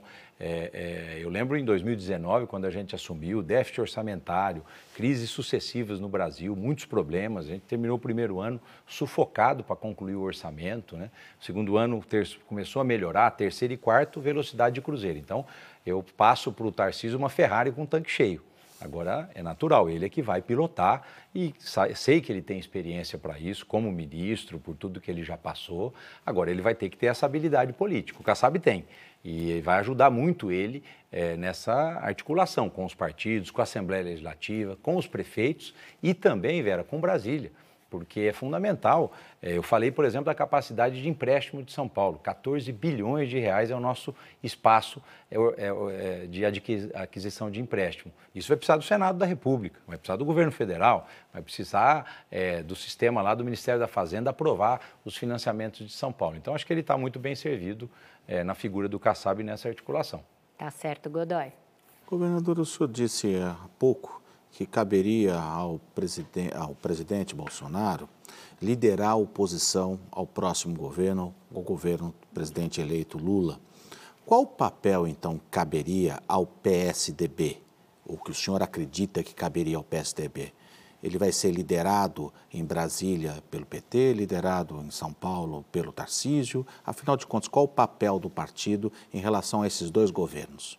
Olha, tem um papel relevante. Espero que ele possa ser liderado por ele mesmo, né? sendo um partido independente em Brasília, apontando os erros do governo, mas também, se houver acertos, apoiar esses acertos. O PSDB está numa discussão interna de quem vai suceder o nosso presidente, o Bruno Araújo. Muita gente tem defendido que o governador eleito Eduardo Leite assuma a presidência do PSDB. Eu acho que isso seria um ganho para o PSDB. Precisa ver se para o Eduardo é um bom negócio nesse primeiro momento estar à frente do PSDB, mas eu acho que ele concilia muito bem o governo do Rio Grande do Sul com as atividades de presidente de partido. Portanto, o PSDB não ganhou a eleição em Brasília. Então, portanto, ele não pode ser governo. Defendo que ele seja um partido independente e que vote com o governo naquilo que a gente acredita e fique contra naquilo que a gente não acredita. Então, por exemplo, nessa PEC, se eu sou senador ou deputado do PSDB, eu sou o primeiro a apresentar alguma alternativa. Fiquei feliz que o, deputado, o senador José Serra hoje apresentou. O Tasso né? também, né? É, o Tasso também. O Tasso também. Apresentaram sugestões para dizer, olha, Nesse primeiro momento vamos dar um voto de confiança, mas nós não, pode, não podemos perder o fio condutor da responsabilidade fiscal. Aqui em São Paulo, o PSDB declarou apoio no segundo turno, hum. oficialmente, ao Tarcísio. Então, se o Tarcísio convidar, é legítimo que o PSDB participe do seu governo. Mas aí é uma conversa do partido com o governador. Arminda, depois Fernando. Governador, falando novamente sobre educação, é, há uns 15 anos, talvez, um pouquinho mais, é, a USP instalou o que seria o embrião de um, de um campus maior lá em Santos, com a abertura de um curso na área de petróleo e gás e havia uma grande expectativa desse campus ampliar, enfim, e ter novos cursos. Isso não aconteceu. E a gente nota que há uma centralização de cursos públicos aqui em São Paulo de todas as, as universidades. O que, aconteceu? Né? E aí, falando menos dos seus seis meses, mas mais desse governo de quatro anos, o que aconteceu que não houve esse investimento da Ferrari com tanque cheio, na nossa cidade, ampliando um pouco mais esse campus, que está o embrião lá funcionando. Arminda, é, a Ferrari está com o tanque cheio, inclusive nas universidades. As universidades do Estado, a USP, a Unesp, a Unicamp, nunca tiveram tanto recurso disponível para os seus investimentos. Como eles têm autonomia universitária, eles decidem onde esses, onde esses investimentos acontecem. O caso do polo de petróleo e gás foi curioso. Eu estava no governo na época em que o Alckmin anunciou a expansão, um curso é, da Poli, e o que, eu escutei, o que aconteceu depois foi até muita falta de interesse de alunos de estudar naquele campus. Né? Então, eu acho que depois da Covid, Arminda, o sistema de ensino no mundo está mudando. O ensino virtual hoje é uma realidade é, é, e acho que São Paulo deve caminhar nesse sentido com as suas universidades públicas. A gente tem um passo importante que é a Univesp, é uma universidade virtual que tem qualidade, que dá cursos de engenharia, de licenciatura, enfim, vários tipos de cursos, mas é, eu acredito que as universidades, dentro do seu planejamento de expansão, devem levar em conta as vocações regionais, as vocações municipais e saber que aquilo que é o Porto de Santos e também o pré-sal que nós temos na Bacia de Santos, é uma riqueza importante para o nosso Estado. Agora, a autonomia universitária tem que estar combinada com os interesses do Estado. Eu até na campanha propunha a criação de um conselho universitário com a participação do governo e das universidades para a gente orientar esses investimentos, respeitando a autonomia universitária, mas orientar os investimentos. Mas a tribuna fez várias matérias com a USP sobre esse polo de ensino que a USP iniciou há, se não me engano, 10 anos atrás, praticamente, e que depois não foi adiante, até muitas vezes por falta de interesse de alunos ali é, nesse tipo de curso. Fernando? É, só complementando, a falta de interesse foi nesse único curso, porque o petróleo e gás deixou de ser deixou relevante. de ser atrativo. Se tivesse exatamente. outros cursos, é. talvez tivesse. Você sabe, Arminda, que o maior investimento do Estado privado é da Equinor na Bacia de Santos. Né? É, é, mas eu acredito isso, que a gente, seja concurso virtual, seja concurso presencial, a universidade pública ela tem que não só ter um ensino de qualidade, mas também estimular as vocações regionais do ponto de vista econômico. Diga lá, Fernando. Governador, o senhor chegou, se filiou ao PSDB em maio. Nas eleições foi o partido que mais perdeu. A sua previsão é ficar no PSDB até quando? Olha, Fernando, eu não tenho razão para sair do PSDB. É, eu vou deixar a vida pública nesse momento agora, dia 1 de janeiro, que deixo o mandato público, né, depois de 24 anos ininterrupto, é, é, como deputado, como vice-governador e agora como governador, e não tenho motivo nenhum para sair do PSDB. PSDB diminuiu bem as suas bancadas, acho que no segundo turno conseguiu recuperar um espaço importante com a eleição do Eduardo Leite no Rio Grande do Sul, que é uma nova liderança, com a eleição da Raquel Lira lá em Pernambuco, também é uma jovem liderança, e do Riedel aqui no Mato Grosso do Sul, que é uma nova liderança. Então o PSDB tem muita história, precisa fazer uma análise interna sobre o seu posicionamento em relação ao futuro e não só viver da sua história, mas viver do futuro. E acho que a postura que o partido vai adotar, mesmo com pouco número de deputados e senadores, vai ser fundamental para as pessoas enxergarem novamente no PSDB uma, uma opção de poder aqui no Brasil. Carol.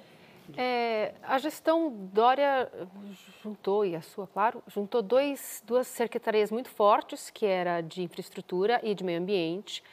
É, uma pasta que respondeu, por exemplo, pela despoluição do Pinheiros, e agora Tarcísio de Freitas está querendo colocar mais uma pasta bastante importante, que é a logística e transportes, que deve tocar outras demandas, é, como rodoanel, expansão de metrô, e tudo isso está um pouco vinculado com licença ambiental. Qual o balanço da sua gestão é, da união dessas duas pastas, primeiramente, e, e como elas poderiam é, ter assuntos conflitantes? E também, se concretizada essa mudança, acha que o meio ambiente tende a sair enfraquecido é, justamente por possíveis entraves a serem determinados pela frente e também pelo histórico Bolsonaro nessa questão ambiental.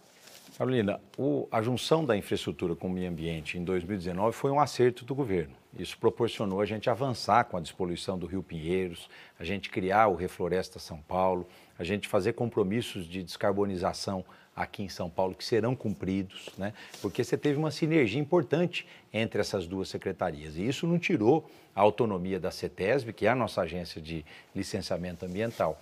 A CETESB ela é uma referência para o Brasil. Você observa que as agências de licenciamento ambiental do Brasil inteiro olham muito o que a CETESB de São Paulo faz como referência e como padrão de qualidade em licenciamento. Então, é, essa experiência, na minha opinião, foi exitosa e está entregando muitos ativos para o Estado de São Paulo. A junção agora da logística, que é a decisão é, do novo governo, é, também não tem por que ser diferente desde que ela seja feita com respeito aos licenciamentos ambientais da CETESB. Ele está juntando, por exemplo, é, é, as obras do interior do Estado, as operações é, de rodovias do DR, nesse mesmo pacote, mantendo a autonomia da CETESB talvez se ganhe uma sinergia em relação a isso. Então, nós temos que conferir o que vai acontecer nos próximos anos. Ainda com um histórico Bolsonaro eh, em relação ao meio ambiente, que já tentou, por exemplo, juntar a agricultura com o meio ambiente na, na esfera federal. É, mas São Paulo tem uma história, eu digo aqui, Carolina, que São Paulo tem um controle social muito diferente do resto do Brasil. Então, é, a sociedade mesmo cobra o governo de determinadas posturas. Nós somos o estado mais desenvolvido do Brasil, ao mesmo tempo que mais respeita o meio ambiente. Nós somos pioneiros nas compensações ambientais para o Brasil, nós somos pioneiros na, vamos dizer assim, sustentabilidade, que é a busca de licenciamento de grandes obras, mas com preservação do meio ambiente. Nós estávamos falando com a Arminda ali da linha verde. Olha o exemplo do licenciamento ambiental da rodovia dos Tamoios, que a gente entregou nesse ano. Túneis de 5 quilômetros, 3 quilômetros, feito com toda a preservação ao meio ambiente, com licenciamento ambiental. O exemplo de 20 anos atrás, que foi a Nova Imigrantes. Então, São Paulo sabe conciliar desenvolvimento com respeito ao meio ambiente. Agora sim. Voltando, governador, a pergunta do Fernando sobre o seu futuro político. Né? Eu lembro que no segundo turno o senhor foi rapidamente a Brasília para demonstrar o seu posicionamento. Isso gerou um certo mal-estar dentro do partido do senhor. Conversei com algumas lideranças que explicitaram esse mal-estar. Esse mal-estar foi desfeito, o ambiente está tá bom. Alguns analistas até cravavam que o senhor poderia migrar para o União Brasil. É, isso pode acontecer? O senhor vai continuar? Qual que vai ser seu futuro é, pessoal? Né? Qual que é o seu plano a partir do dia 1 de janeiro? Diego, meu plano agora é cuidar da minha família. Minha esposa está me acompanhando aqui, a Lu, minha companheira de 28 anos. Então, é me dedicar aos meus filhos, que já tenho duas mulheres e um adolescente, enfim, focar um pouco na família que foi fundamental para chegar até aqui. Eu me orgulho da minha trajetória, eu tenho 48 anos de idade, governo o maior estado do Brasil, saio de cabeça erguida dessa eleição, é, com o sentimento do dever cumprido, com o sentimento que eu estou entregando um Estado muito melhor do que a gente recebeu lá atrás, com avanços importantes em todas as áreas. E a minha prioridade agora é me dedicar à família, me estar mais próximo dos meus filhos e, com calma, estar tá aberto para novos projetos, Vai na iniciativa privada, ouvindo é, novas propostas, fazendo uma nova vida. Afinal de contas, eu estou desde os 20 anos dedicado à vida pública, tenho minha, meus negócios privados, vivo dos meus negócios privados, mas quero agora experimentar, estou aberto para ouvir propostas aí, mas muito dedicado à família, fora nesse primeiro momento aqui da vida pública. Vai ficar no PSDB então, não tem essa história de migrar de partido? Não, não tenho nenhuma pretensão de sair do PSDB. Então, com isso, a gente vai para o nosso último intervalo e voltamos já já para o último bloco da entrevista com o governador Rodrigo Garcia.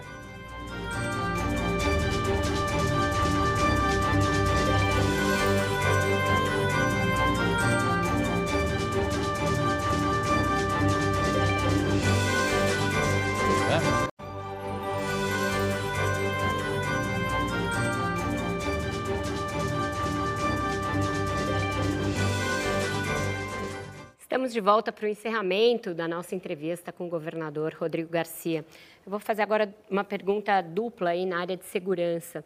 É, tem a possibilidade de que o governador eleito Tarcísio nomeie um capitão da PM, deputado, capitão Derrite, para a segurança. Eu queria saber o que, que o senhor acha dessa ideia de se trazer um deputado com um histórico na corporação para comandar a segurança do Estado e qual o desfecho daquele episódio é, do tiroteio em Paraisópolis durante uma visita do Tarcísio durante a campanha? Porque se falou muito disso no segundo turno, mas desde o fim de outubro não se tem mais notícias. Eu queria saber em que pé está essa investigação. Olha, eu não tenho atualização dessa investigação, mas pedi naquele momento que fosse feito o mais rapidamente possível, né? sem descartar nada, mas também sem apontar dedo e acusar nem, ninguém, nenhum tipo de crime naquele momento. Né? Vou até é, me atualizar disso com a Polícia Civil amanhã. Em relação às escolhas, o governador tem liberdade de escolher quem quer, né, Vera? É, São Paulo tem uma tradição de ter promotores, de ter advogados, agora um general na segurança pública. É, de repente, a escolha de alguém da corporação, seja da Polícia Civil ou da Polícia Militar, vai ser algo é, inédito agora nesse histórico recente. Né? Então, o governador tem, é, vamos dizer assim, conhecimento da área de segurança, sabe que a maior polícia do Brasil está aqui em São Paulo, são 90 mil homens e, e, mulheres na Polícia Militar, mais quase mais de 20 mil na Polícia Civil, né? Que ele vai ter que ter um delegado geral, vai ter que ter um comandante geral e um secretário que coordene tudo isso. Então, a escolha é dele, eu não posso tratar é, de especulação. Eu torço para ele escolher bem e para que a segurança pública de São Paulo continue avançando. Governador, é, o prefeito de São Paulo está analisando a possibilidade de se fazer um uma gratuidade no transporte público aqui da capital, tarifa zero. Né? O senhor acha que isso é factível para o transporte público também estadual aqui na capital, ou seja, que isso fique espelhado também para o metrô e para uh, uh, uh, aquilo que o governo do estado ainda tem aqui de transporte eh, também de ônibus passando pela capital? Olha, eu vou aguardar os estudos é, que o prefeito Ricardo Nunes está fazendo. Se ficar pronto ainda em dezembro, vou encaminhar para a nossa área de fazenda e de transporte metropolitano para saber se é compatível também uma eventual gratuidade, vamos dizer assim, completa no sistema de trilhos. É, eu acho que toda a intenção do prefeito Ricardo Nunes é tirar, diminuir a, a, a, oneração do trabalhador aqui em São Paulo. Então isso é positivo e ele está certo de tentar buscar um caminho para isso. Não é inédito, tem muitos municípios menores que fazem isso e se ele conseguir deixar isso de pé em São Paulo vai ser uma grande contribuição da sua gestão. Então é, o prefeito me disse que está estudando o tema ou comigo ou com o governador Tarcísio, ele vai compartilhar assim que tiver esses estudos para saber se é possível no metrô e na CPTM. Aparentemente, não dá para você é, deixar de cobrar no ônibus e cobrar no transporte de trilho. Afinal de contas, nós temos uma integração é, com o bilhete único aqui em São Paulo. Agora, você conseguir desonerar o trabalhador do transporte pode ser um bom Mas caminho para aumentar a renda. Uma faixa de renda para essa gratuidade? Porque parece que é um subsídio ilimitado, né? Se você fizer uma gratuidade generalizada para todo mundo. Eu não sei pra, pra, por onde esses estudos começaram, Vera, mas vamos dar um exemplo aqui, por exemplo. Hoje o empregador paga o vale transporte. Então, muitas vezes, você tirar é, o vale transporte, você vai aumentar a renda do, do empregador e necessariamente não muda a vida do trabalhador. Então, tudo isso tem que ser conciliado, saber se vale por vale transporte também, ou só para aquele que compra o bilhete no balcão do metrô, que é um número pequeno, ou aquele que paga individualmente o bilhete único. O que eu posso afirmar é que as gratuidades estão crescendo seja de estudante, seja na questão da idade, é, é, e de repente fazer um corte de renda seria o mais adequado numa cidade desse tamanho. Fernando. O senhor assumiu o compromisso de até o final do ano zerar a fila de cirurgias no estado. Vai dar tempo? Vai dar tempo, Fernando. Eu trago aqui uma ótima notícia. Nós tínhamos mais de 540 mil pessoas em filas para cirurgias eletivas no mês de abril. Essas filas hoje têm cerca de 115, 116 mil pessoas. Reduzimos mais de 80% as filas de cirurgias. Não reduzimos ainda mais porque nós não tivemos capacidade de atendimento, não o Estado, porque nós saímos comprando cirurgias em todas as áreas que, de clínicas e de hospitais que pudessem ofertar para o Estado. Então, a minha expectativa é que até o final do mês a gente só tenha o fluxo normal dessas filas que é da ordem de 70 a 60 mil pessoas que entram no fluxo normal de cirurgias eletivas. Então, trago essa boa notícia: mais de 80% da fila foi reduzido nesses últimos cinco meses. Carol. O senhor, ainda falando de transporte público, o senhor já disse que não haveria aumento de tarifa para metrô e CPTM em 2022. Quero saber se essa promessa se mantém também para esse fim de ano e pensando no orçamento, que normalmente se essa não notícia boa né, para o usuário muitas vezes acaba vindo já em janeiro e fevereiro. Carolina, se o Estado tivesse feito todos os aumentos, porque o aumento de tarifa não é um aumento de inflação. Outros fatores, o diesel, por exemplo, que aumentou muito nesses últimos tempos, é o que pesa muito para o, para o ônibus. A energia elétrica, que aumentou muito acima da inflação, é o que pesa para o metrô. Então, a tarifa praticamente estaria em R$ reais, né, se fosse repassado todos os aumentos. O Estado vem aumentando o subsídio na CPTM, na MTU e no metrô. Então, eu não discuto essa questão tarifária nesse ano. O próximo governador, junto com o prefeito, é que vão tomar essa decisão. Volto a dizer, são escolhas. O orçamento do Estado consegue suportar, mas naturalmente vai deixar de se investir em outras áreas. Mas acredito que nesse momento também, em relação ao trabalhador, quanto menos onerar, no momento aí de retomada econômica, no momento onde o Auxílio Brasil está acabando, vai continuar o ano que vem, então esse, essa continuidade vai ajudar o trabalhador a poder pagar a tarifa. O governo federal ajudou agora com recursos, São Paulo recebeu 260 milhões de reais do governo federal para subsídio do diesel. Então, é uma discussão para o próximo governo para o ano de 2023 falando nele no próximo governo, como é que está essa transição? Como é que ela está funcionando? Qual que tem sido o papel do senhor? Tem conversado diretamente com o governador eleito?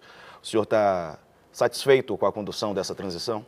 Olha, Diego, estou satisfeito. É um governo que sai e outro que entra. Então, naturalmente, existem diferenças entre os dois governos, mas o importante é o respeito que eu tenho pelo governo eleito. Então, as escolhas para 2023 são escolhas dele, que ele terá liberdade de fazer e eu mantenho aqui aquilo que está em andamento, mostrando que nós temos recursos para isso. Vou dar um exemplo, Diego. Nós temos hoje 35 quilômetros de metrô em obras. Tínhamos 40, entregamos cerca de 3 e tem mais dois para serem entregues agora na CPTM. Então, vamos ter a partir do ano que vem 35 quilômetros em obras. Obras todas que estavam paradas em 2019 e obras todas que o governador Tarcísio entregará nos próximos anos. Óbvio que o que depende de nós garantirmos os recursos para que essas obras não sejam interrompidas. Todos os recursos estão garantidos. É, amanhã sai no Diário Oficial um decreto ampliando a equipe de transição, colocando mais nomes do governo eleito, com nomes do nosso governo, para que exista transparência total. Então, o governo está aberto, nós temos reuniões diárias, eventualmente falo com o governador Tarcísio, ele fala comigo, mas as equipes falam diariamente dando acesso a todas as informações. O primeiro grande desafio é o orçamento de 23, lembrando que existe um remanejamento que o governador pode fazer, que vai dar liberdade ao governador Tarcísio de fazer as suas escolhas. Se porventura não tiver algo na peça orçamentária agora, ele consegue fazer isso em 2023. E essa transição está sendo importante para que São Paulo possa é, dar continuidade aos bons projetos e para que não exista descontinuidade de absolutamente nada que é importante para a sociedade a partir de janeiro. Arminda.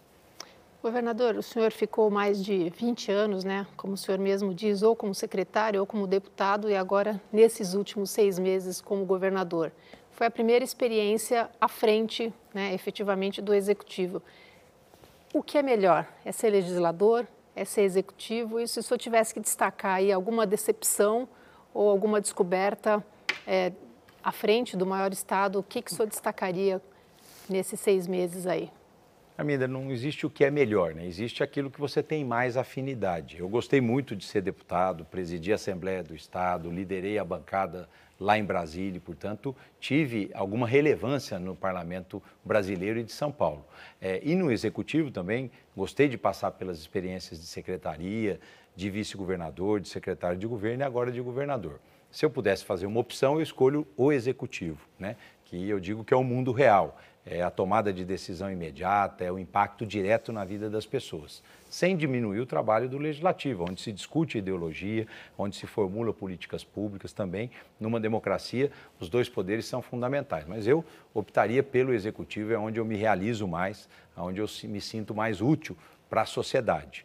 É natural que durante esse período de mandato você tem frustrações e você tem também é, boas surpresas. É difícil destacar uma surpresa uma boa surpresa ou uma decepção. O que eu posso registrar é que eu governo um Estado que orgulha o Brasil, que eu governo um Estado que tem uma máquina pública, né, com mais de 600 mil funcionários ativos, mais de 600 mil inativos, onde tem muita gente boa que se dedica à, à, condução desse Estado. Eu digo que São Paulo teve o sucesso que tem, não só pela continuidade eh, de bons governadores, óbvio que cada um tem o seu estilo, Pode ser o mesmo partido em 28 anos, mas cada um tem o seu estilo, mas também pela boa burocracia que existe em São Paulo que deve ser respeitada, que deve ser valorizada, porque é ela muitas vezes que carrega é, grande parte do piano. E o governador vem com o seu estilo, com as suas prioridades e com a sua visão, é, influenciando é, naquilo que a máquina deve seguir. Então, portanto, eu tenho um orgulho enorme de governar São Paulo é, construí muitos amigos, uma grande equipe ao longo desses 24 anos dedicados ao São Paulo, seja no Legislativo, seja no Executivo, e saio dia 1 de janeiro com a sensação é, do dever cumprido. Então, em relação a esses 28 anos, governador, é, o PSDB governou nacionalmente oito anos com Fernando Henrique, e aí deu é, lugar ao PT, que fez aí um governo de mais, que, seriam de mais, que seria de mais 16 anos, mas foi interrompido pelo impeachment. É, o Fernando Henrique chegou a dizer em algum momento que as pessoas não sentiram saudade do PSDB e o PT fez um trabalho de destruição de legado, falando em herança maldita. Que herança o PSDB deixa em São Paulo e se o senhor não teme que a chegada do bolsonarismo a São Paulo é, opere essa, esse mesmo efeito de destruição do legado do PSDB aqui? Olha, velho, eu tenho insistido até com o presidente Bruno Araújo que a gente possa publicar no final desse ano, né, toda a história do PSDB em São Paulo, em números. Mostrar quando a gente assumiu o Estado lá atrás com Mário Covas, qual era a situação do Estado, qual é a situação hoje, em termos de investimentos. E o legado está aí. Hoje as pessoas têm familiaridade com boas políticas públicas. Né? Quem vem pela frente jamais vai conseguir fechar um restaurante Bom Prato, um poupa-tempo, é, uma rede Luci Montoro, a rede Hebe Camargos, mais de 50 hospitais. É, o metrô que foi entregue durante essa gestão foi mais do que o dobro Atrasou do que se bastante, tinha. Né? Sempre atrasa, mas olha o que foi feito nesses 20 anos em São Paulo e olha o que foi feito no restante do Brasil. O Brasil, o metrô de Belo Horizonte não andou um metro, enquanto de São Paulo mais do que dobrou de tamanho e mais 35 quilômetros pela frente. Né? Então, eu defendo que a gente tem que mostrar essa boa história, mostrar a responsabilidade fiscal, mostrar que as bases que de muitas coisas que nós temos de sucesso no Brasil foram iniciadas lá atrás, inclusive pelo Fernando Henrique que você citou. Se a gente teve um ProUni, um FIES bem sucedido, é porque lá atrás o Fernando Henrique aumentou o acesso à educação básica, universalizou. Se a gente pôde ter um Bolsa Família, porque lá atrás tinha o Vale Gás, o Bolsa Escola do Fernando Henrique, ou seja, tantas ações que o PSDB contribuiu com o Brasil, contribuiu com São Paulo e que hoje são comuns ao cidadão brasileiro e ao cidadão paulista. Então, eu diria que nós temos é, uma boa história para contar. Volto a dizer, 28 anos, existem equívocos que foram cometidos, mas o número de acertos é muito maior. E o que foi julgado nessa eleição, Vera, não foi o governo, foi uma outra ação em relação à eleição nacional. Porque se o julgamento fosse um julgamento de governo, eu tenho certeza que nós teríamos uma aprovação nas urnas. Então, é, é, nós temos essa boa história para contar e é importante que ela seja contada, repetida, até para que quem venha pela frente não retroceda. Não só valorize o que foi feito, mas avance. É isso que eu tenho escutado do governo eleito, né? que é um governo não de ruptura, um governo de mudança, sim, mas um governo que vai preservar esse parte desse bom legado é, que hoje São Paulo já tem incorporado no seu cotidiano. Senhor não acha que todo o bolsonarismo que vai sair de, de Brasília vai aportar aqui, aquele mais ideológico? Olha, é, não é isso até agora que o governador Tarcísio tem apontado nas suas escolhas. Né? É, é a ideologia, eu sempre digo que ela é importante, mas para ser discutida lá no parlamento. No executivo, é pé no chão, barriga no balcão, não deixar o metrô parar, não deixar nenhuma obra parar, fazer com que a segurança pública preserve vidas com respeito, fazer com que a educação funcione, enfim, é a vida real e é isso que o governador de São Paulo faz todos os dias. Tá certo. Obrigada, governador, pela entrevista. Roda Viva fica por aqui. Agradeço de novo ao governador Rodrigo Garcia por voltar ao programa para este balanço. Obrigada também aos jornalistas que conduziram a entrevista comigo. Fernando Andrade, Arminda Augusto, Carolina Ercolim, Diego Sarza e Marcelo Godoy. Muito obrigada também a você pela sua audiência. Alternância de poder é um dos pressupostos da democracia. Respeitar a vontade do eleitor é obrigação de todos. Garantir uma transição transparente e com acesso amplo a dados é o dever de quem sai. Informar ao eleitor sobre os projetos que serão colocados em pauta é missão de quem entra. No plano nacional e nos estados, cabe a nós da imprensa acompanhar essas trocas de turno com lupa e cobrar de cada um que cada um dos lados cumpra o seu papel institucional. Vocês ficam agora com o Senhor Brasil e na próxima segunda-feira, o Roda Viva recebe o jornalista e escritor Fernando Gabeira para mais um debate em profundidade sobre os caminhos do Brasil. Até lá!